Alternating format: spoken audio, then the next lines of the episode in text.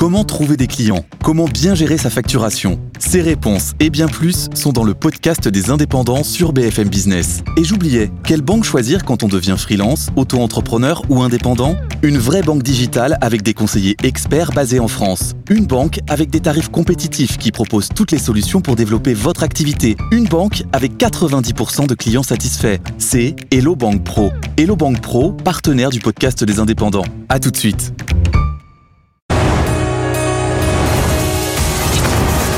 BFM Business présente Tech Co Business, le magazine de l'accélération digitale. Frédéric Simotel. Bienvenue, bonjour, bienvenue dans Tech Co Business. On est ensemble pendant une heure sur BFM Business. On va évidemment parler de numérique et on va démarrer tout de suite par parler de quantique. Et oui, la simulation quantique accessible à toutes les entreprises, notamment euh, bah, la partie euh, quantique hein, du groupe Atos. Ça s'appelle euh, Eviden. Hein, il va falloir s'y habituer. et nous recevons l'un de ces patrons des activités HPC. Ce sera dans un instant en parlant de quantique. On enchaînera avec comment l'IA est en train aussi de révolutionner l'univers de la création de la pub, de création de campagne marketing. Et là, ce sera avec euh, euh, l'un des patrons de, cette d'une agence interne au sein de Pernod Ricard et puis aidé euh, de la technologie d'Adobe. Et puis deuxième partie de l'émission, on reviendra sur ce livre, hein, Le sens de la tech, écrit par plusieurs personnalités qui se sont associées, quelqu'un de la tech, avec un, philosophe. Et c'est Olivier Girard qui viendra nous voir. C'est le DG d'Accenture France. On enchaînera avec Alexis, Alice Guénec, qui est la Chief Digital du groupe SOR, mais représentante du CIGREF, pour parler de data, la gouvernance, la stratégie des entreprises autour de la data. Et on terminera par euh, notre start-up du jour. Il s'appelle ClearOps. C'est le premier data hub européen. On va parler de souveraineté et ils viennent de lever 10 millions d'euros. Allez, restez avec nous. C'est pendant une heure. C'est sur BFM Business. BFM Business, Tech Co Business, l'invité on va parler de simulation quantique avec notre euh, invité Cédric Bourrassé. Bonjour. Bonjour. Cédric, merci d'être avec nous. Vous êtes directeur des activités HPC, intelligence artificielle et informatique quantique chez Eviden. Alors Eviden, il va falloir qu'on s'y habitue. C'est l'une des deux. On sait que Groupe Atos, euh, voilà, se, se, se, sépare en deux. Il y a une cette partie Eviden, donc qui comprend euh, toute la partie calcul haute performance, toute la partie cybersécurité, et puis de l'autre, on aura Tech, Tech Foundation, voilà, toute la partie, on va dire, plus historique d'Atos autour de de, l'infogérance. Et là, on vous reçoit. Alors, cette partie évidente, c'est important. C'est 5 milliards d'euros de chiffre d'affaires. C'est 57 000 personnes. C'est euh, numéro 1 mondial des services de sécurité. Numéro 1 européen du calcul haute performance. Numéro 3 mondial euh, avec 49 supercalculateurs. Hein, c'est ça.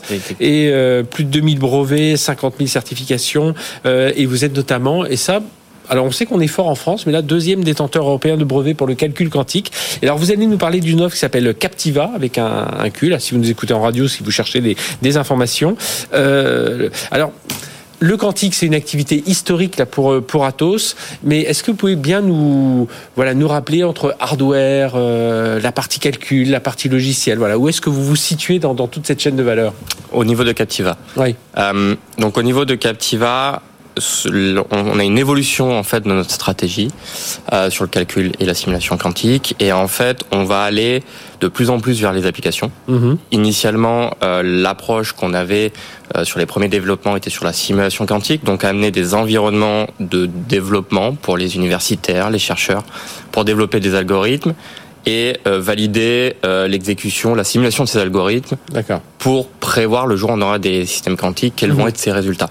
Donc un travail qui était plutôt de l'algorithme. Donc de la même, de la, même façon, je, je, je, fais un peu mon côté euh, grand public, mais de la même façon qu'on peut faire des essais euh, euh, nucléaires sans, sans le nucléaire, voilà, on faisait des essais de calcul quantique, mais avec un émulateur. Sans processeur quantique. Sans processeur quantique. En attendant que les processeurs quantiques soient suffisamment euh, fiables euh, pour pouvoir amener vraiment un mhm. avantage, une accélération du calcul. Et, et là, comme je dis, on, on était dans l'univers de la recherche, de l'université, et là maintenant, ça, ça va, grâce à ça, vous allez ouvrir aux entreprises Alors, on a déjà ouvert aux entreprises. Mhm. Euh, on va continuer de travailler sur ces sujets-là, puisque euh, on, a, on aura toujours besoin de continuer de simuler, parce que les processeurs même s'il y a eu d'énormes progrès sur les dernières années, il y a encore beaucoup de travail euh, sur les, ces générations-là, sur les mhm. prochaines générations pour euh, vraiment avoir des exécutions à grande échelle. Donc la simulation va perdurer, va continuer.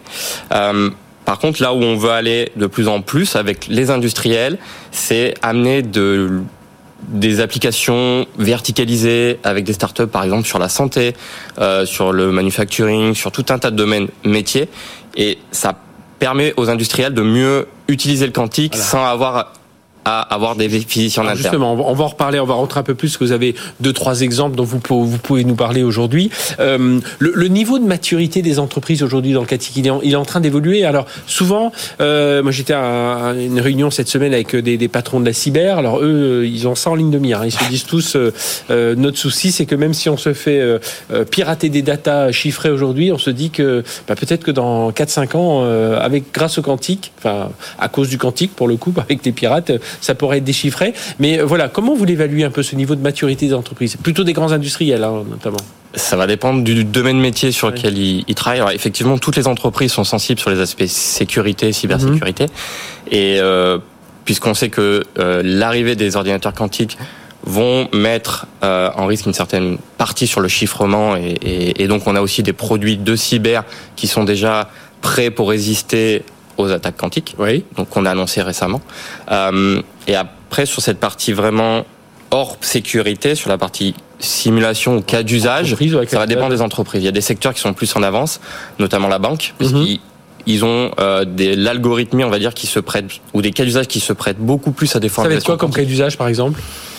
Du calcul de risque, de l'optimisation de portfolio, euh, de l'optimisation de logistique. Besoin, et là, ils ont besoin de calcul quantique pour ce genre de choses? Ils vont bénéficier d'un avantage, d'une accélération significative. Donc mhm. tout l'intérêt pour eux est dès aujourd'hui d'évaluer quel va être le, le retour sur investissement, d'utiliser ces technologies quantiques par rapport à la manière dont ils calculent aujourd'hui. Parce que ça, ça veut dire qu'on est dans des, dans des multiplicateurs de combien par rapport à... C'est des technologies de disruption. Donc on va avoir à minima x2, x3, on peut aller jusqu'à x30. Ça va dépendre bah, vraiment du cas d'usage, ça va être vraiment mhm. dédié et c'est vraiment cas par cas. Mais on, on pourrait avoir des, des, des, accélérations x30, x40. Et justement, alors, euh, lors de, vous avez fait une conférence de presse il y a, il y a quelques quelques jours euh, déjà.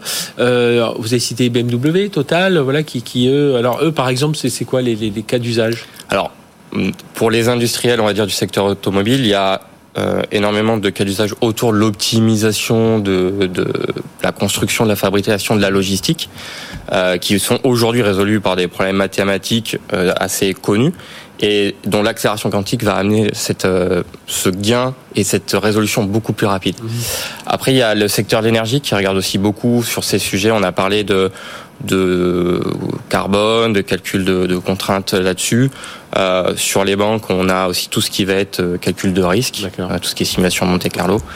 Euh, voilà, par exemple. Et on a aussi sur le, la santé, on a fait des travaux, notamment avec Bayer, mhm. euh, il y a quelques années déjà, il y a deux, trois ans, sur cette partie santé, chimie, avec des cas d'usage sur, sur des découvertes de Et, et, et qu'est-ce qui a fait que ça s'est accéléré? Parce que dans cette même conférence de presse, vous, vous aviez indiqué ça s'accélère depuis 18-24 mois. Qu'est-ce qui fait que ça s'accélère? Et qu'est-ce qui fait que vous, vous avez eu envie? Parce que de ce qu'on comprend de cette offre Captiva, c'est une sorte de informatique quantique as a service, enfin de simulation, d'outils de simulation quantique as a service.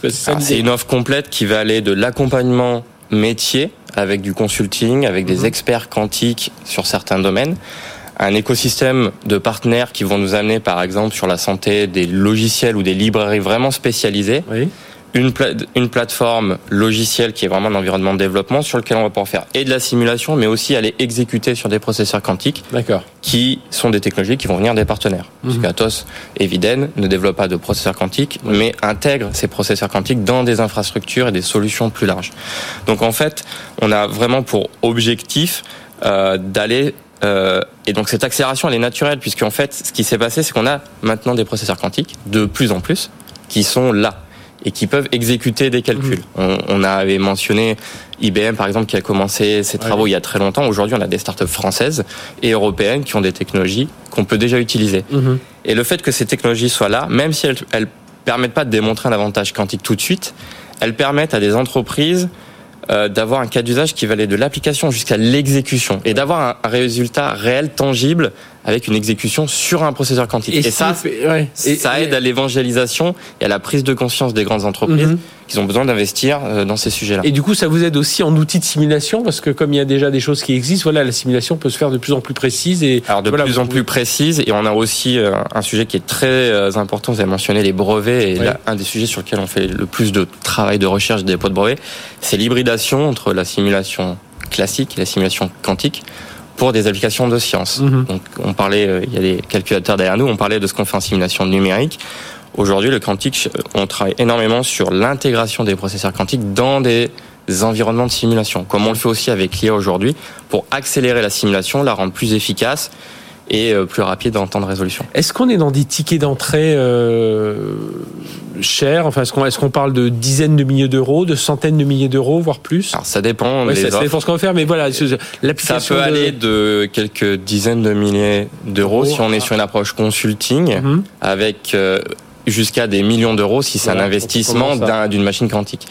Ce qui est très important, c'est l'accessibi- l'accessibilité. Et aujourd'hui, on a des startups en France qui sont déjà en mesure euh, de fournir des capacités as a service Mhm. en mode cloud public sur lequel on veut s'appuyer. On peut citer Candela notamment, qui a déjà des modèles de prix. Et donc, on peut euh, avoir un ticket d'entrée aujourd'hui qui est beaucoup plus faible parce que on va consommer et payer que ce qu'on va consommer pour les expérimentations. Et vous, ça veut dire que par rapport, parce que vous êtes aussi en charge, Cédric Bourassa, des, des activités euh, euh, supercalculateurs, des activités HPC, que cette partie, euh, la Captiva, ça peut fonctionner, alors au-dessus des supercalculateurs Atos, mais ça, ça, ça peut fonctionner indépendamment de la plateforme euh, Alors, matérielle On a différents Vous avez les partenaires, j'imagine, mais voilà, on n'est pas obligé d'avoir du, du Atos de. On a des Atos logiciels aujourd'hui qui euh, euh, peuvent fonctionner indépendamment de la plateforme. Ça, c'est une évolution dans notre stratégie où initialement sur les capacités, capacités de simulation, on avait des appliances Oui. puisqu'on avait euh, besoin de, de contraintes matérielles très spécifiques pour la Mhm. simulation, pour avoir le plus en plus, plus possible de qubits pour la simulation.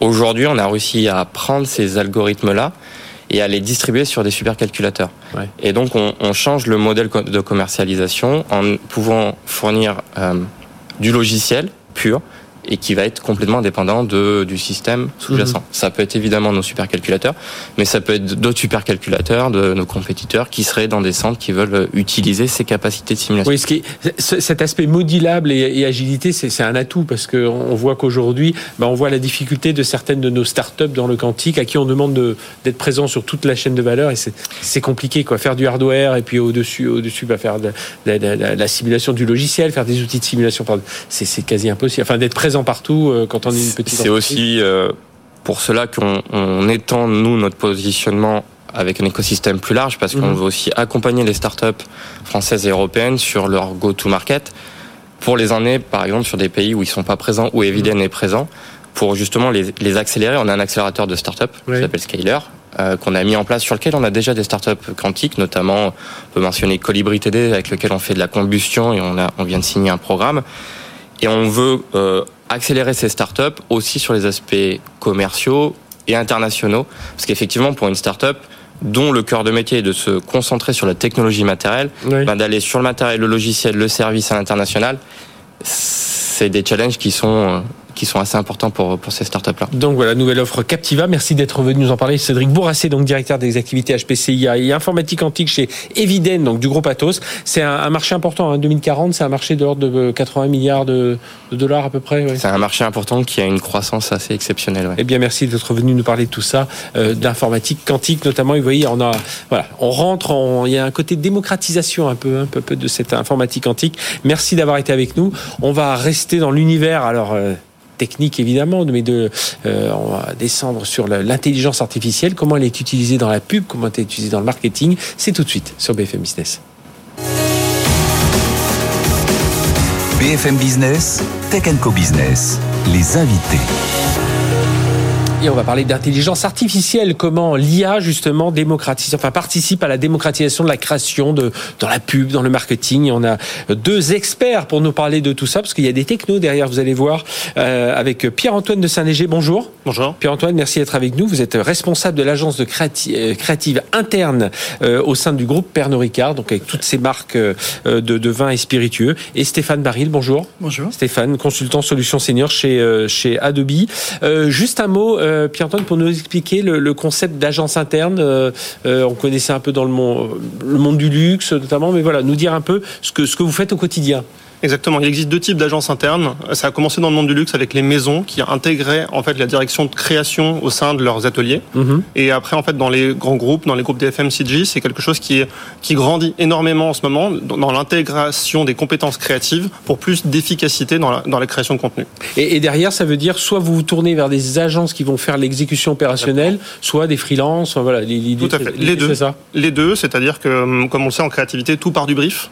Et euh, réussir à faire euh, le meilleur brief et la, la meilleure échange possible pour un maximum de créativité, d'efficacité dans la création de contenu. Et le fait d'avoir ça en interne, bah c'est ça, c'est quand on a des marques fortes. Alors Pernod Ricard, vous en avez toutes euh, beaucoup dans, dans, dans, les spiritueux, des marques fortes, des marques connues. Et là, il vaut mieux avoir être dans l'ADN, enfin avoir l'ADN de la marque et euh, et la et l'ADN de la, la, créativité aussi. Il vaut mieux que ce soit en interne. Complètement. Euh, Pernod Ricard, une myriade de marques qui ont un caractère très spécifique et avoir des créatifs qui sont au plus près de ces marques, au plus près des brand managers, ça apporte une, une efficacité, une précision même qui est, euh, qui est notable. Alors, et on va parler justement des plateformes, des outils hein, sur lesquels vous vous appuyez justement. Euh, Stéphane, il y a un lien justement, enfin il y a un lien évident entre créativité et business, mais voilà, est-ce que vous pouvez nous, nous, le, nous l'expliquer concrètement? Oui, oui. Alors moi, ça fait 16 ans que je suis chez Adobe et on avait tous l'intuition, mais moi, mes collègues, etc., que la créativité était de plus en plus importante en fait dans la plupart de business, même dont c'est pas forcément une agence de pub ou autre. Mhm, et on a, on a mandaté en, 2000, en 2020 euh, Forrester justement pour euh, faire une étude pour euh, prouver ou invalider, mais ça a bien, bien prouvé notre intuition, que la créativité, hein, par exemple, sur le développement d'une entreprise, elle se développait 2,6 fois plus en fait que ses concurrents qui n'utilisaient pas les, les mécanismes de la créativité. Et donc ça, c'est extrêmement important. Et la créativité, on va l'avoir aussi bien, bah, comme en interne ici, sur euh, des campagnes internes, de la communication interne, etc. Mais on va l'avoir aussi dans la démarche, en fait, mhm. que l'on va avoir avec, euh, par exemple, l'innovation, mais à tous les niveaux. Et, et, et l'avantage, parce que c'est et c'est pour ça que vous êtes là d'Adobe, c'est que les outils permettent aujourd'hui ce lien justement entre créativité et business. Exactement. de plus en plus, les plateformes en fait permettent, euh, par exemple, de, de, gérer la campagne, vraiment la pure gestion du brief, jusqu'à la gestion en fait de, qui va travailler, qui va faire quoi, comment, quels sont les délais, et en même temps euh, laisser de la place à euh, bah, la créativité, c'est-à-dire euh, éviter qu'on rentre dans trop de process. Mm-hmm. Ce qui étouffe généralement la, la, créativité et les, et les, idées. Donc là, effectivement, on va avoir des plateformes qui vont permettre de, de mettre tout le monde à, au diapason pour éviter de chercher pour rien des informations, et de les trouver et puis euh, d'avoir des choses actionnables en fait, euh, d'aller pour l'anglicisme. Et, et, j'imagine c'est c'est c'est enfin c'est ça qui vous intéresse évidemment Pierre-Antoine de Saint-Léger chez chez chez Pernod Ricard donc avec euh, euh on va dire euh, bah, ce travail en écosystème. On va revenir derrière hein, comment vous travaillez avec chacune des marques avec tous tous les gens mais voilà ce lien entre créativité et business pour vous c'est primordial. C'est clé. Les agences internes, ça apporte plusieurs choses. Trois piliers, notamment la créativité, l'agilité et aussi des économies budgétaires en termes de création de contenu. Euh, pour nous, on a monté ça comme une, un projet intrapreneurial chez Pernod Ricard. Et c'est aujourd'hui une agence interne qui a une croissance à deux chiffres et qui gère plus de 700 projets par an. Ah oui. C'est considérable. Donc aujourd'hui, les outils qu'on met à disposition des équipes créatives, qu'on met à disposition aussi des, euh, des, brand managers, des équipes marketing, communication, c'est des outils, ce sont des éléments clés qui nous permettent de gagner du temps. Mhm. Aujourd'hui, euh, c'est notre... Le, le, risque, je, je vous interromps juste, le risque justement en leur mettant ces outils qui sont de, enfin, qui sont assez, l'interface est assez ergonomique, on peut, on peut se, se, se prendre au jeu. Mais est-ce qu'il n'y a pas un risque aussi ben Derrière vous, vous devez prioriser, vous devez, euh, euh, voilà, ben, de temps en temps, il y a des marques parce que la saison, la saisonnalité, parce que le, la zone géographique, il faut plus porter cette marque-là que, euh, que telle autre. Mais derrière eux, ils sont en train de créer, ils comprennent pas pourquoi ça, euh, ça, ça, ça, va pas suffisamment vite chez vous. Enfin, comment ça se passe? Alors justement, c'est un avantage comparatif de l'agence interne, c'est qu'on met les personnes en contact direct des équipes marketing ou communication et ça permet de fluidifier vraiment la relation. On a cette relation euh, interne collègue mhm. euh, qui nous permet de d'échanger très directement et de résoudre les problèmes en amont, en fait, si on parle de problèmes de priorisation, de les résoudre en, toute transparence. Et, ça veut dire qu'avec ce type d'outils aujourd'hui, de la même façon qu'on a ces, ces, suites collaboratives hein, dans le monde de la bureautique, l'idée, c'est ça, c'est euh, notamment là avec Adobe, c'est d'avoir une suite euh, collaborative de création de contenu, quoi, de pouvoir avoir toute cette, cette euh, supply chain du contenu. Tout à fait. Nous, c'est ce qu'on ce qu'on appelle la, vraiment donc la content supply chain, et c'est aussi cette fluidité de contenu. C'est-à-dire qu'on a une marque internationale qui va créer un contenu héros, c'est un contenu qui va devoir vivre dans plusieurs pays, sur plusieurs plateformes. Mhm. Donc finalement, ça va être une multitude de contenus qui vont devoir être générés le plus rapidement possible, le plus efficacement possible et de manière la plus créative pour correspondre aussi à chaque plateforme sur lesquelles c'est ça, ça, veut, ça, veut, dire, enfin, euh, ça veut dire que dans un pays, on va favoriser, je sais pas, une, une, une création sur YouTube. Dans un autre pays, ça va être une, ça va, parce que là, ça marche bien, ça va être du Facebook, Tout du TikTok. Enfin, l'idée, c'est ça. C'est exactement ça, c'est qu'un consommateur qui passe son temps sur TikTok ne voudra pas forcément la même chose que ce qu'il aura sur YouTube ou sur d'autres sites. Notre, euh, approche, c'est de pouvoir créer des contenus et les adapter de la manière la plus efficace possible pour chacune de ces plateformes. Et donc, c'est les outils qui prennent en charge euh, tout ça. Enfin, il y a, le mode créatif, mais derrière, voilà, il y a une plateforme qui permet d'avoir ce suivi, enfin cette supply chain, euh, ce content supply chain. Tout à fait. On a une plateforme chez Adobe euh, qui s'appelle Workfront, qui est sur mhm. du work management, euh, qui permet en fait d'orchestrer de, la stratégie, la budgétisation, à la répartition des tâches, le séquençage. Est-ce que les tâches doivent se faire en parallèle Est-ce qu'elles doivent se faire l'une après l'autre, etc. Et puis aussi de distribuer le travail en vérifiant les congés, en vérifiant tout ce genre de choses. Et ensuite, les créatifs reçoivent le brief dans leurs outils directement. ah oui, on est vraiment dans le côté collaboratif. Ça. On sait que si dans telle équipe il manque justement telle ou telle personne, on est au courant, donc on sait que et on peut on euh, passe, on dit tiens il faut attendre une semaine pour que ça. Exactement, et puis on peut redistribuer la tâche à quelqu'un d'autre et ainsi de suite. Donc là il y a cette partie là qui va faire le lien entre toutes les activités d'Adobe, hein, mhm. les, outils créatifs que moi je représente le plus, et puis toute la partie e-commerce, toute la partie marketing. Et, qu'est-ce qui va gérer la, donnée ou euh, il y a aussi des histoires de propriété intellectuelle, tout ça, tout ça c'est dans l'outil que ça va se. Oui, après la, la, géance, la donnée, on la, on la pose exactement, enfin à, l'endroit où l'on veut. Hein en fait, c'est une plateforme qui peut s'interconnecter avec tout ce que l'on veut. Euh, si on est euh, chez, euh, chez Salesforce, si on a un PIM, si on a un PLM, si on a quoi que ce soit, on peut connecter et orchestrer d'une seule et même mhm. vue, en fait. Et on peut même rester dans son propre outil. Et ensuite, on peut arriver bah, jusqu'à la déclinaison, la validation des éléments, avoir des, des, des, dashboards de suivi de comment ça s'est ça s'est passé, comment ça se passe en temps réel, pour dire, mhm. bah, par exemple, là, on avait prévu peut-être 10 vidéos TikTok et on n'aura pas le temps de les produire si on veut rester dans les délais, donc on peut faire des choix en fait à tout moment. Et alors, euh, grande révolution, c'est partout, c'est l'IA générative, donc là il faut l'intégrer. Alors euh, déjà, ça, ne fera pas disparaître les, les, créatifs, hein, on, l'a tous compris. Par contre, ça va euh, accélérer le, le, travail. Alors, comment vous comment vous travaillez justement à cette démocratisation de la création de contenu, notamment grâce aux IA génératives? Tout d'abord, c'est ça a été un vrai sujet qui a fait peur à toute la communauté créative. Est-ce que nos jobs vont disparaître partout, journaliste, pareil. Hein, tout le monde, et, et aujourd'hui, vraiment, je pense que la, les gens se, se sont plus responsabilisés. On voit que c'est vraiment un outil qui nous, permet de travailler. Mhm. C'est un outil qui nous permet là encore de gagner du temps dans la création de mood board, d'approche et qui permet de rapprocher très rapidement une attente d'un porteur de brief Mhm. Euh, avec une proposition créative. Et on le voit à travers des réalisateurs, on le voit à travers. Euh, ça, pousse tout le monde à, être, à réfléchir un peu plus en amont, non? Pour faire le. Je, je, je, je un peu, faire le bon prompt. On n'arrive plus en disant tiens, je voudrais euh, tel type. Je voudrais une image qui symbolise la joie de vivre et la fraîcheur d'une boisson. non, il faut aller un peu plus loin, hein, c'est ça? Ça favorise l'idéation, ce qui permet de trouver des nouvelles solutions créatives en amont des projets, pour éviter de s'enfermer dans des dans des dans du déjà vu.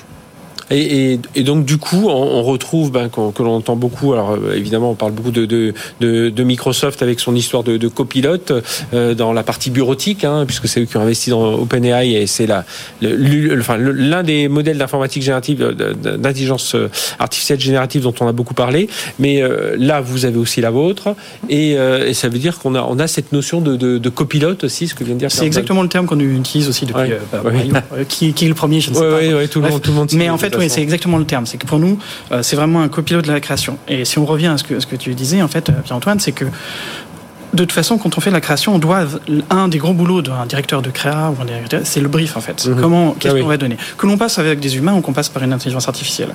Si on donne un mauvais brief à un créa, oui. ou si on donne à une, en fait, on va avoir. Euh, c'est ce qu'on voit quand je parlais du prompt tout à l'heure. Si on donne le prompt est trop trop succinct, euh, on n'aura pas le résultat. Exactement. Donc c'est réellement ça. Et par exemple, nous, donc euh, l'intelligence artificielle s'appelle Firefly, mhm. en fait, et c'est un, une famille de modèles. Hein. Il y a bien sûr le text to image, il y a bien sûr, mais c'est on va faire text to vecteur. Enfin bref, il y a tout un tas de modèles. Mhm.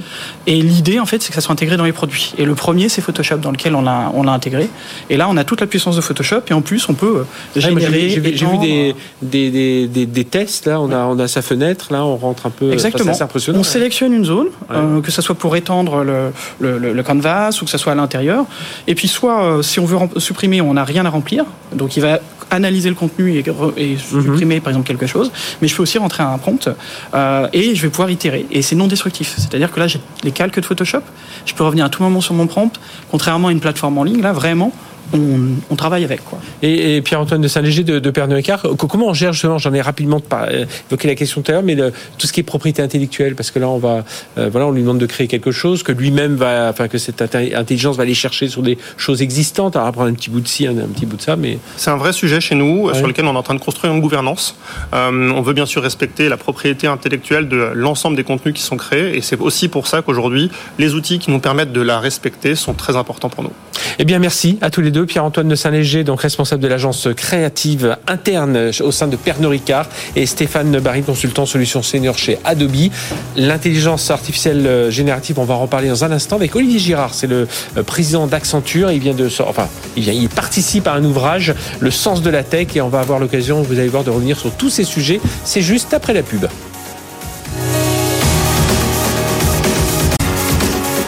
Tech Co Business sur BFM Business.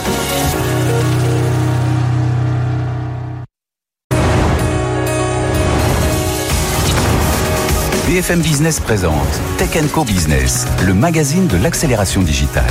Frédéric Simotel le sens des technologies, le sens de la tech, c'est vrai qu'on ne prend pas suffisamment de recul, souvent ce recul ici dans cette émission. On est vraiment dans l'actu, dans ces nouvelles technologies qui arrivent. Et justement, là, c'est intéressant, c'est un ouvrage qui vient de sortir, Dialogue entre penseurs et dirigeants. Voilà, il y a plusieurs, il y a euh, Julia Finesse, il y a Luc de, de Brabander, il y a euh, Jean-Gabriel Ganassia qu'on a déjà eu sur ce, sur ce plateau. Et puis, ils ont été associés, faire, faire des couples avec euh, euh des Patricia Barbizet, des Christophe Catoir, des, euh, qui a d'autres, Patrice Ken aussi, patron de Thales, et aussi Olivier Girard. Bonjour. Bonjour. Olivier, merci d'être avec nous, président, euh, directeur général d'Accenture euh, ou président d'Accenture. Président. Président d'Accenture. Voilà, on y est. Euh, Olivier, qu'est-ce qui, qu'est-ce qui a, qu'est-ce qui a été la première idée? Alors c'est, dit dans la préface hein, de, de, de, ce livre, mais voilà, revenons dessus. Qu'est-ce qui est dans cette idée de Et puis ça tombe bien parce qu'on parle beaucoup d'IA générative en ce moment avec tout ce que ça va transformer dans la société, pour les métiers, pour dans la dans la tech aussi, dans l'appréhension qu'on aura de ces technologies. Qu'est-ce qui vous a donné l'idée à tous là de créer un peu ces couples? Je pense qu'on vit une période de disruption technologique absolument unique. Mhm. Si je prends un tout petit peu de recul et je, en préparant cette émission avec vous, je, je faisais un peu d'histoire.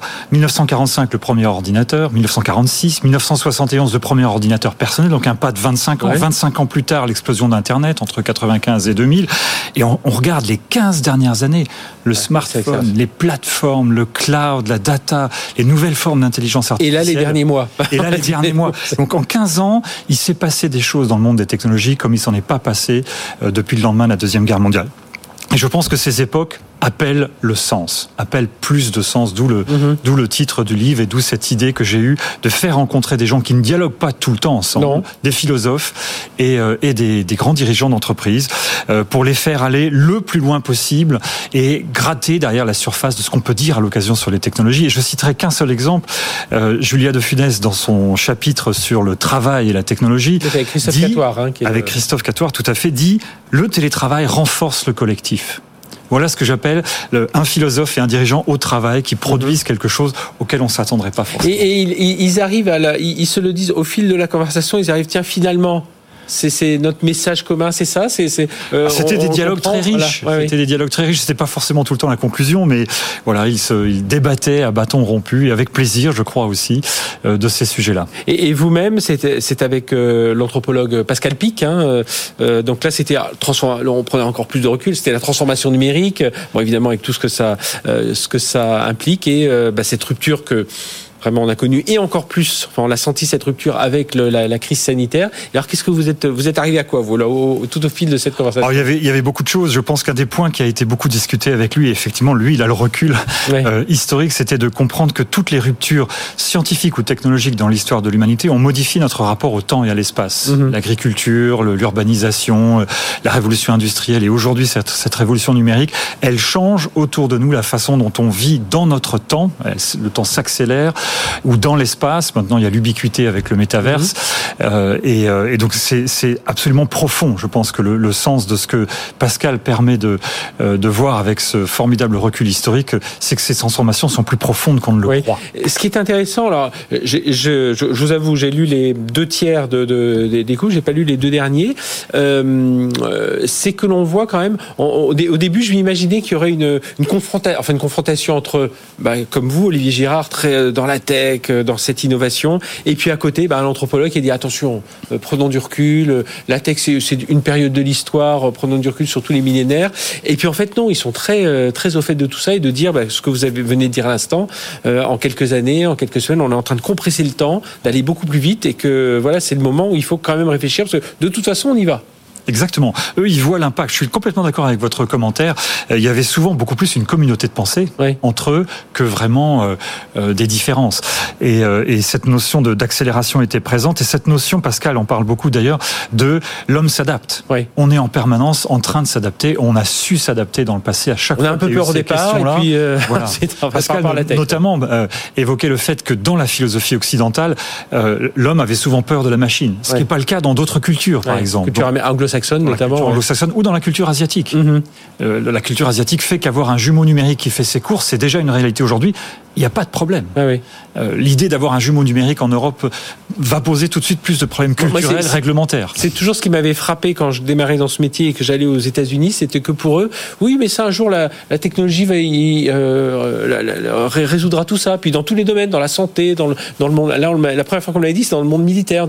Oh non, mais un jour, vous inquiétez pas, il y aura des soldats qui seront surpuissants et tout ça, et on pourra euh, éradiquer la guerre. ça, on voit bien que c'est pas le cas, mais voilà, on voit qu'il y a une confiance dans, dans cette technologie même si justement, et c'est peut-être ça qui est bien aussi d'avoir cette, euh, je pas dire cette confrontation, c'est vraiment ces échanges, ces dialogues entre des philosophes, euh, des anthropologues euh, et des gens qui sont dans la tech, dans le business, c'est de voir que on, on, se pose des questions. Alors en ce moment, on parle beaucoup d'IA générative. On voit qu'il y a des, des, collectifs de chercheurs, de scientifiques qui se qui signent pour dire attention, on va trop vite, faut réguler faut, moi, il faut toujours faire attention parce que c'est que Elon Musk, il avait signé, puis 15 jours après, il disait oui, vous savez, je vais sortir la, la mienne. Donc, il y a toujours, faut toujours regarder le coup de billard à trois bandes, voir qui, qui ça peut, qui ça peut euh, favoriser tout ça. Mais euh, justement, comment euh, vous pensez, oui, à un moment, il faut pas s'arrêter et regarder passer le train, mais il faut euh, euh prendre du recul et dire attention, là, dans, dans cette, faut réguler. Enfin, faut, il y a de ah, l'éthique. De... Évidemment, la, la technologie, l'usage des technologies, l'entropie de la technologie, elle rentre dans nos vies. Euh, J'ai vu un chiffre l'autre jour 300 millions de mails par jour, 4,2 milliards d'utilisateurs de mails actifs dans le monde. Donc, on voit bien que la technologie, elle est, elle est là dans notre, dans notre quotidien. que cette IA, elle règle tout ça. euh, il y a la question des règles, il y a la question de l'encadrement. Évidemment il faut le faire. L'Europe est d'ailleurs en pointe sur ces sujets-là. RGPD a été un succès euh, euh, d'abord européen et ensuite que le monde entier a regardé. Aujourd'hui, l'Europe travaille à d'autres mhm. règles. Sur les questions d'intelligence artificielle générative, la première règle, c'est celle de la traçabilité, c'est de comprendre comment des réponses, comment des, euh, des, des, résultats de ces nouveaux modèles sont apportés, être capable de auditer, d'expliquer comment ça c'est du texte, quand c'est de la photo, c'est les droits d'auteur. Enfin voilà, il y a, des questions de propriété intellectuelle. Il y a beaucoup de questions autour de la tech. Il y a celle de son empreinte carbone, etc. Mais quand on reste autour euh, des, euh, des, des, questions autour de l'intelligence artificielle, elles sont beaucoup autour de euh, je dois pouvoir expliquer, je dois pouvoir auditer, je sais remonter, je sais comprendre quel jeu de données a servi à entraîner mhm. tel ou tel moteur d'intelligence artificielle. Donc être en permanence en transparence et en capacité d'expliquer quelque chose, ce sera le, le défi euh, euh, qu'on a devant nous. Mais moi, je pense que le plus grand défi, c'est celui d'apprendre à travailler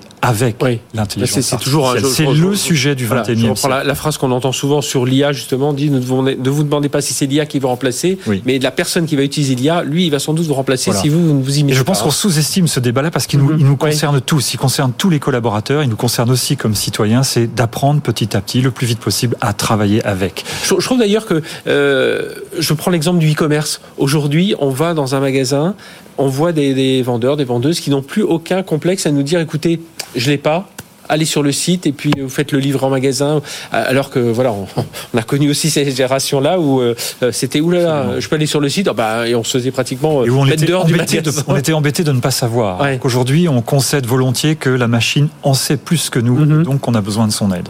Et, comment vous le voyez vous euh, là en tant que président d'Accenture cette IA générative Comment quelles questions vous posent vos clients aujourd'hui? Alors ils, veulent tous comprendre. Euh, ils veulent tous comprendre, comprendre les limites, comprendre ce qu'ils peuvent faire. La question c'est un tiers de mon emploi du temps en ce ah moment que de, discuter de ces, de ces, de ces sujets-là.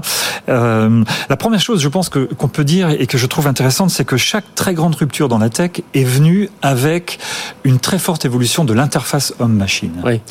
Euh, parce qu'il y a déjà des moteurs d'IA. Par contre, le fait qu'on puisse parler, qu'on puisse utiliser des images et des textes, ça change tout. Comme le smartphone a changé. En lui parlant en français, on fait pas une ligne de code, c'est vraiment. Euh, et mais comme le smartphone ou comme le PC à son époque étaient des révolutions qui technologiquement existaient déjà. On savait ce qu'il y avait sous le capot d'un ordinateur personnel. Par contre, c'est l'interface qui a tout changé. Donc c'est intéressant de constater que c'est pas tant les moteurs eux-mêmes que l'interface et le côté universel de l'interface qui rend euh, le champ d'application de ces, de ces euh, nouvelles ruptures euh, absolument immense. Donc ce qui, ce qui est intéressant, je trouve, par rapport à l'histoire de la tech, l'histoire de la tech a souvent été dans la productivité. Mmh. dans le back-office, dans j'automatise quelque tâches Répétitives, les tâches répétitives.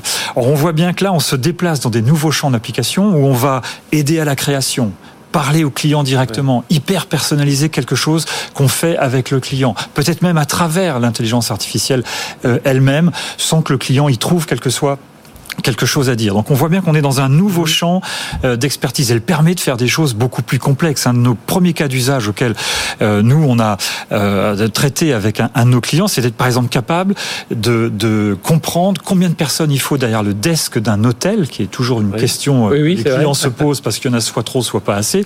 Comment est-ce qu'on peut simuler des choses très complexes comme ça en utilisant beaucoup plus de données avant, les données des clients mhm. qui arrivent, des données les clients qui partent, des données externes comme la météo qui peuvent influencer ou des données de transport externe à un hôtel donné, permettent d'arriver à des solutions beaucoup plus satisfaisantes sur le fait de dire j'ai besoin à un instant T, heure par heure, de temps ou tant de personnes. Et c'est vraiment que vous parliez aussi, je reviens juste un moment sur ce que vous disiez juste avant sur les, les, les, entre le cerveau et l'IA, parce qu'il y a justement, c'est Eric Labaye, hein, le, donc le président de Polytechnique, et puis euh, euh, Catherine euh, Malabou, qui justement ont discuté, de, eux, leur échange, c'est sur les livres. Parce que, je le rappelle, hein, dans ce livre, donc Le sens de la tech, je le rappelais, qui est au, au Philosophie Magazine, c'est éditeur. voilà, il y a plusieurs couples et c'est évidemment pas tous sur le même thème. Non. C'est la tech de façon générale. Alors eux, c'est justement Eric Labaye et Catherine Malabou, c'est sur le ce lien entre cerveau et, euh, et AI. Et ça, c'est ça, c'est assez intéressant aussi. Oui, mais là, là, aussi, je pense qu'il faut il faut démystifier. La première chose qu'il faut toujours rappeler, une machine, un algorithme n'a pas conscience lui-même. Il n'a pas conscience d'être quelque chose. Ça, c'est un point de vue que les philosophes. Il ment pas, mais il a des hallucinations. mais il ne sait pas qu'il existe. Il, est, il, est, il, est, il ne sait pas créer. Il imite. Il sait faire un roman à la Victor Hugo, mais il ne sait pas être l'écrivain qui a succédé à Victor Hugo dans l'histoire de la littérature.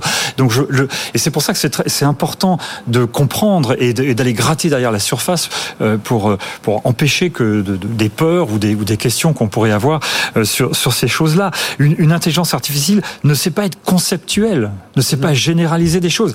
En revanche, elle a une capacité de traitement infiniment supérieure à la nôtre. Elle peut faire une synthèse. Et tout l'enjeu, tout l'enjeu, c'est d'apprendre à travailler avec et d'être dans ce modèle.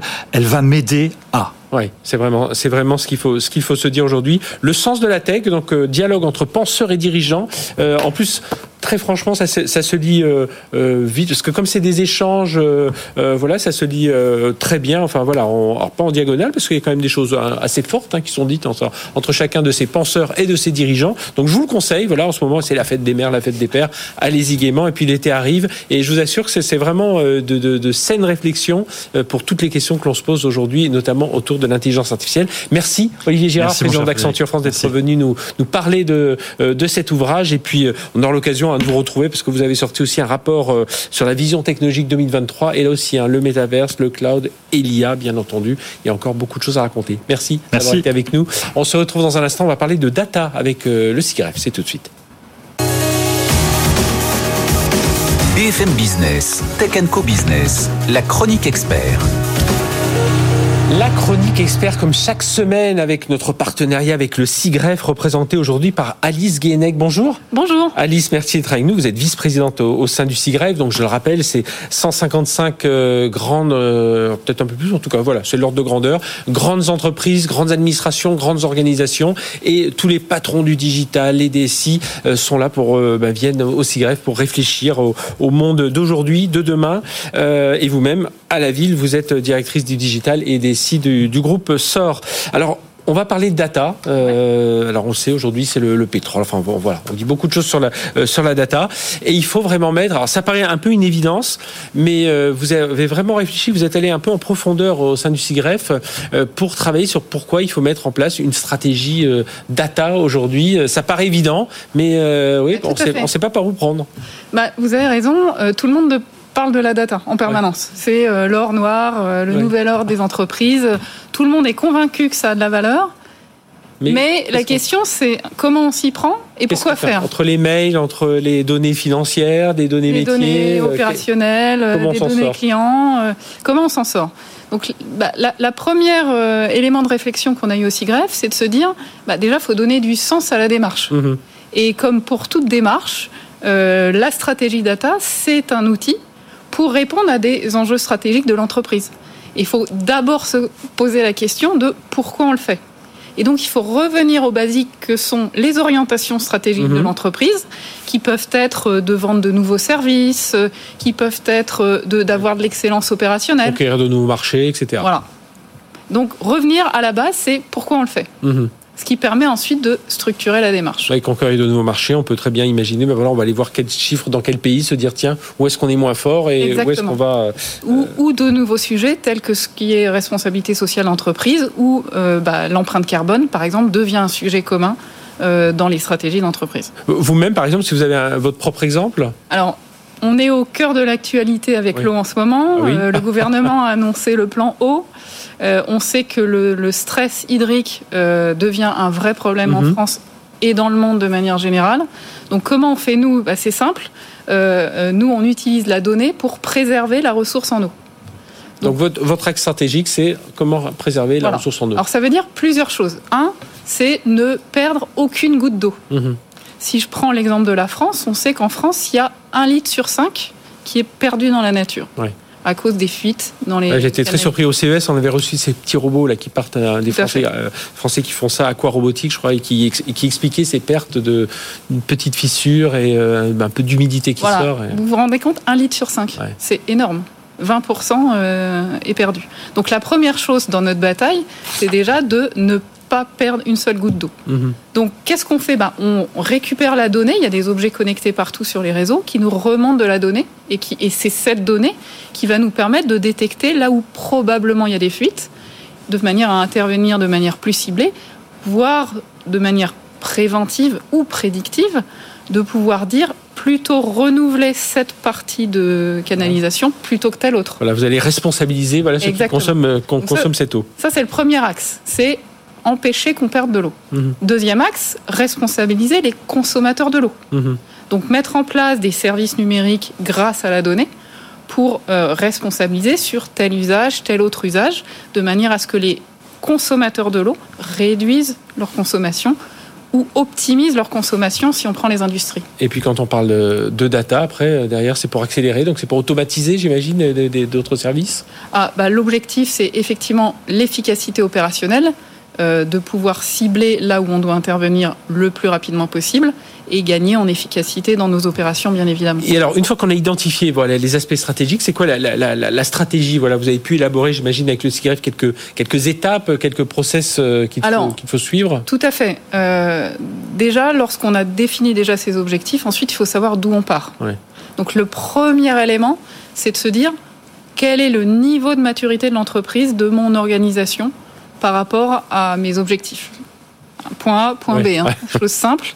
Et à partir du moment où on sait quel est le niveau de maturité, on peut commencer à former les gens, à culturer les gens, parce que le sujet de la donnée, évidemment, il faut mettre en place des plateformes techniques pour récolter la donnée, pour la stocker. Mais il faut qu'elle soit saisie correctement. Mais il faut qu'elle soit saisie correctement sur le terrain. Et, et donc, c'est une transformation d'entreprise. Et alors, s'il fallait définir un peu quelques principes un peu fondamentaux là, dans cette stratégie, ce serait quoi? Donc la, formation, la sensibilisation, de formation, sensibilisation, mettre en place une gouvernance de la donnée qui ne soit pas une gouvernance tirée par l'informatique. Mhm, oui. Je prends un exemple tout bête. Qu'est-ce qu'un client? Ben si vous échangez avec les directions des opérations, les directions qui gèrent les clients et puis euh, d'autres organisations à l'intérieur euh, de l'entreprise, la finance, et eh ben un client c'est pas la même chose. Et donc il faut que tout le monde réussisse à parler le même langage. Et donc c'est pour ça qu'on parle de gouvernance de la donnée pour définir quels sont les, quels sont les mots, quel est le dictionnaire euh, des, des données qu'on doit utiliser. Et puis ensuite, il faut améliorer la qualité. Comme vous l'avez dit, si on saisit mal la donnée à la source, oui. Ou si on n'a pas les mêmes champs, enfin voilà, si tout le monde ne parle pas le même euh, langage. Donc il faut travailler sur un accompagnement du terrain pour aider tout le monde à euh, rentrer la bonne donnée. J'entendais Olivier Girard parler d'IA. Mm-hmm. Euh, pour pouvoir bien faire tourner une IA, il faut de la bonne donnée. Et donc la base, c'est d'avoir travaillé sur. Et souvent, c'est pas les volumes de données qui servent, c'est vraiment la, qualité, de la donnée. Ça, veut dire qu'en conclusion, euh, euh, Alice Guénec, on a, on comprend. Faut pas que ce soit un sujet technologique. Hein. Ça n'est pas qu'un sujet digital. Vous, vous, savez en, parler évidemment, mais si ça n'est reste qu'un sujet technologique, ça marchera pas. On va, on va rester dans un sujet informatique et qui, qui et on n'aura pas l'adhésion des, des autres métiers. Exactement. Donc c'est un sujet de transformation d'entreprise avec un enjeu de bien mesurer les résultats de ce qu'on fait. Mhm. Bien partir des objectifs stratégiques de l'entreprise et ensuite mesurer qu'on a atteint ces objectifs grâce à la donnée. Et puis, juste pour revenir sur l'exemple que vous donniez sur le cycle de l'eau hein, du, groupe SOR pour lequel vous, vous travaillez, euh, ben, on voit aussi que cette data, elle sert aujourd'hui à avoir une, innovation plus responsable, un numérique plus responsable aussi. Alors, c'est vrai, on parle de Green for IT et IT for Green. Euh, Green for IT, la donnée, c'est un vecteur énorme, par exemple, pour chez nous réduire les consommations énergétiques de nos installations. Donc c'est un vrai vecteur et la donnée est un vecteur pour améliorer euh, l'empreinte environnementale de nos entreprises. Et dans l'autre sens, ben, toute cette donnée, il faut la stocker. C'est des data centers, c'est de la consommation énergétique aussi.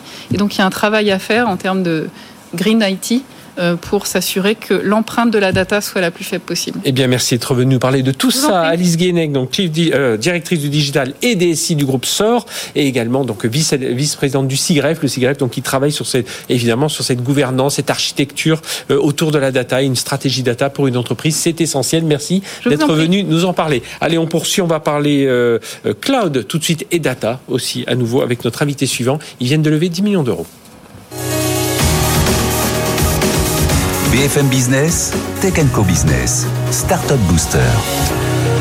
Vous savez qu'aujourd'hui, on essaie de stresser beaucoup euh, tous les acteurs du cloud euh, en France pour avoir cette souveraineté, ou en tout cas ce cloud de confiance, ce cloud euh, français, pourquoi pas, n'ayons pas peur des mots. Et on va en parler avec Jérôme Valade. Bonjour Jérôme. Bonjour. Merci d'être avec nous. Vous êtes cofondateur de ClearUp. C'est le premier, alors on peut dire oui, le premier data hub européen. Oui. Je disais français, mais voilà, on peut élargir à, l'Europe. Industriel, sécurisé. Vous travaillez dans le monde de la santé, dans tout un tas de domaines. On va en parler dans un instant. L'actualité, c'est que vous venez de lever 10 millions d'euros. Là, on va voir pour, pour en faire quoi. Mais surtout, euh, bah vous, le principe, c'est d'avoir une plateforme avec. Euh, euh, on enlève tout ce qui est américain. Voilà, suis, suis mon regard. Voilà les marques dont on parle suffisamment souvent. Et vous, vous travaillez déjà avec des OVH Cloud, des des, des, 3DS Outscale. voilà, expliquez-nous. voilà ce que c'est qu'un data hub industriel et sécurisé. Alors, je vais essayer d'être d'être un peu pédagogique parce qu'effectivement, c'est pas facile à comprendre ces sujets-là. Donc, l'Europe, c'est un éditeur de logiciels pour commencer. Et logiciels qu'on édite et qu'on propose à nos clients, c'est effectivement une solution qui leur permet de gérer tout leur patrimoine de données et ce qu'on appelle une solution de bout en bout, c'est-à-dire mhm. qui va permettre de couvrir toutes les fonctionnalités dont vous avez besoin, de la collecte jusqu'à l'exposition pour être capable de traiter tous vos cas d'usage, quel que soit le secteur dans lequel vous opérez. Et aujourd'hui, vous travaillez avec qui? Parce qu'on va dire euh, le move to cloud, le, mouvement vers le cloud est, lancé depuis un moment. Alors euh, euh, voilà, il y a des gens qui passent par les OVH Cloud. Les gens, en général, sont plutôt multi-cloud, enfin, mhm. souvent des, des, grandes entreprises. Alors, ils ont parfois que deux acteurs, mais d'autres en ont, en ont beaucoup plus. Il y a évidemment les hyperscalers euh, américains. Comment vous, vous travaillez? Comment euh, Je lisais un, un, article sur vous, on dit, nous, notre plateforme, elle est data agnostique. Alors, elle n'est pas, non, elle est pas data agnostique, elle est cloud ah agnostique. C'est-à-dire qu'en fait, le principe, c'est justement d'essayer de se détacher un peu des spécificités de chaque fournisseur cloud. C'est un peu aussi le sens de l'évolution de la, réglementation européenne en ce moment et de tous les travaux qui sont faits avec Gaia X notamment. Mhm. C'est de dire, il faut arrêter le vendor locking pardon pour ce terme un peu barbare, ah mais grosso modo, quand vous êtes, euh, euh, quand vous travaillez avec un clouder, spécialement les Américains sont très forts là-dessus. Si jamais vous voulez en sortir, ça va être compliqué, ça va être cher, ça va être voilà, très très difficile. Et donc là, le principe, c'est quand même de se finir un peu des règles du jeu qui permettent d'avoir une vraie portabilité et ainsi pour les grandes organisations publiques ou privées de retrouver mhm. une vraie politique d'achat et d'être capable de gérer, de passer d'un cloud à un autre. Nous, en tant qu'éditeur de logiciels SaaS, on a grosso modo la même problématique. Il faut qu'on soit capable d'interagir opérer avec plusieurs cloud, plusieurs fournisseurs de cloud différents, forcément européens, pour être capable de, encore une fois, respecter les mhm. critères de souveraineté. Mais si certains vous demandent d'être avec des clouders américains, ça marche aussi. Aucun problème, bien sûr. Mais on perdra cette idée du, du, cloud, enfin de, de, de, cette valeur européenne que vous défendez. en tout cas, on perdra euh, l'avantage de cette compliance de facto mhm. avec l'ensemble des textes euh, réglementaires européens. On a le RGPD qui est arrivé il y a quelques années, on a le Data Act, l'IA Act, euh, on en a plein à venir, et c'est très bien. Euh, je suis euh, personnellement. Et, et aujourd'hui, comment comment vous vous adressez les entreprises? Est-ce qu'elles euh, elles décident de mettre une partie de leur data? Enfin, comment? Alors, pour faire court, depuis 5-7 ans, elles n'avaient pas tellement le choix. Il n'y avait pas mhm. tellement d'alternatives européennes. Et donc, elles prenaient un contrat avec un hyperscaler américain et elles développaient elles-mêmes. C'est ce qu'ont fait les grandes entreprises du CAC 40, mhm. même les grandes entreprises, euh, les grandes organisations publiques comme le HDH, le ah par exemple. Là maintenant, euh, avec cette, cette série A, quelque part, on marque le début d'une nouvelle ère. Il y a une alternative européenne. Il y a une solution pour être capable de gérer les patrimoines de données, de traiter un nombre de cas d'usage phénoménaux qui est totalement euh, européen. Et donc, on n'est plus obligé non seulement de développer soi-même euh, la plateforme, mhm. on peut l'acheter sur étagère, comme ah on dit, mais en plus, on peut l'acheter dans cette vraie euh, notion d'indépendance technologique. C'est-à-dire qu'aujourd'hui, si je suis, voilà, si bah, je me suis lancé avec un Américain ou deux Américains, je peux en travailler avec vous. Oui extraire, enfin je vais faire très grossièrement, mais extraire mes data, euh, les mettre donc sur sur votre data sur la plateforme euh, Clearop, continuer à travailler sur l'infra euh, qui peut être américaine, mais comme vous le dites, ce serait quand même mieux, voilà, pourquoi pas aller chez des, des Français, des Européens. Euh, et, euh, et, voilà. Et puis, euh, Exactement. on va récupérer vos données, donc vous n'allez pas perdre rien de votre patrimoine de données. On va récupérer même l'ensemble des codes qui vous ont mhm. permis de faire ces analyses poussées, etc. Et on va venir tout récupérer dans cette nouvelle plateforme, Clérop, qui va permettre ainsi de poursuivre tous les travaux. Aujourd'hui, c'est des acteurs publics, des acteurs privés qui viennent voir, parce que souvent on se dit, tiens, moi, enfin, moi c'est ma conviction que c'est cette souveraineté, elle doit avant tout venir de la commande publique. Alors, ça doit être les, les collectifs déjà eux s'y mettaient, euh, ça apporterait euh, voilà, du flux, euh, enfin tout ce que ça peut oui, Vous avez raison, il y a pour les grandes organisations publiques, enfin la capacité de plus avoir à faire eux-mêmes et à développer eux-mêmes, ce qui n'est pas leur métier, ce qui est très compliqué, mais de pouvoir vraiment du coup acheter un produit fini qui leur permet de répondre à leurs besoins. Mais on se rend compte aussi qu'il y a tout un tas d'acteurs privés qui eux justement avaient travaillé avec les hyperscalers et qui, alors pas forcément seulement sur des questions réglementaires, mais sur des questions de stratégie d'achat, sur les questions mhm. de la donnée sensible, c'est de la, en fait de la gestion de risque par rapport aux données sensibles, se disent que ce serait peut-être pas mal quand même que de regarder. J'entends même certains qui me disent de concurrence aussi, des, des, des banques qui se disent, bah tiens, euh, je mets mes données chez euh, euh, chez Google, chez Microsoft, qu'est-ce qui me dit qu'un jour ils deviendront pas banquiers, ah, comme ils ont souvent ils ont cette appétence à aller vers tout un tas d'autres métiers. Aujourd'hui, donc levée de, de, 10 millions d'euros, vous êtes une cinquantaine de personnes. Mhm. Euh, c'est pourquoi? C'est pour développer, euh, enfin j'ai développer évidemment, mais euh, réseau commercial, vous avez besoin de data davantage de data scientists sur la plateforme, ah, c'est un peu de tout? Alors, c'est un peu de tout. Alors développer, c'est certain, développer de façon raisonnable et rentable.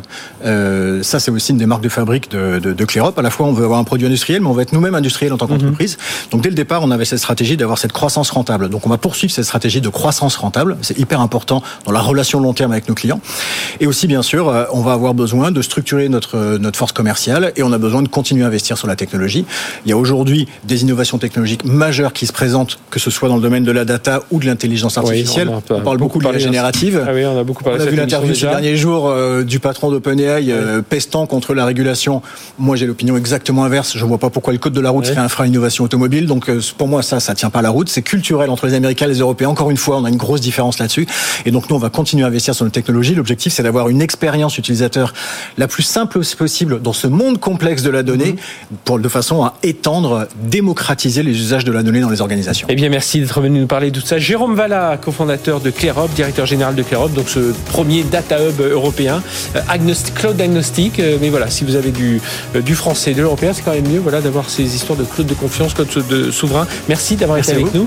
Merci de nous avoir suivis. Mais, Tech Co Business est terminé. On se retrouve la semaine prochaine, même heure, même endroit. D'ici là, le replay, la chaîne Tech Co. Et puis, bien entendu, restez avec nous sur BFM Business.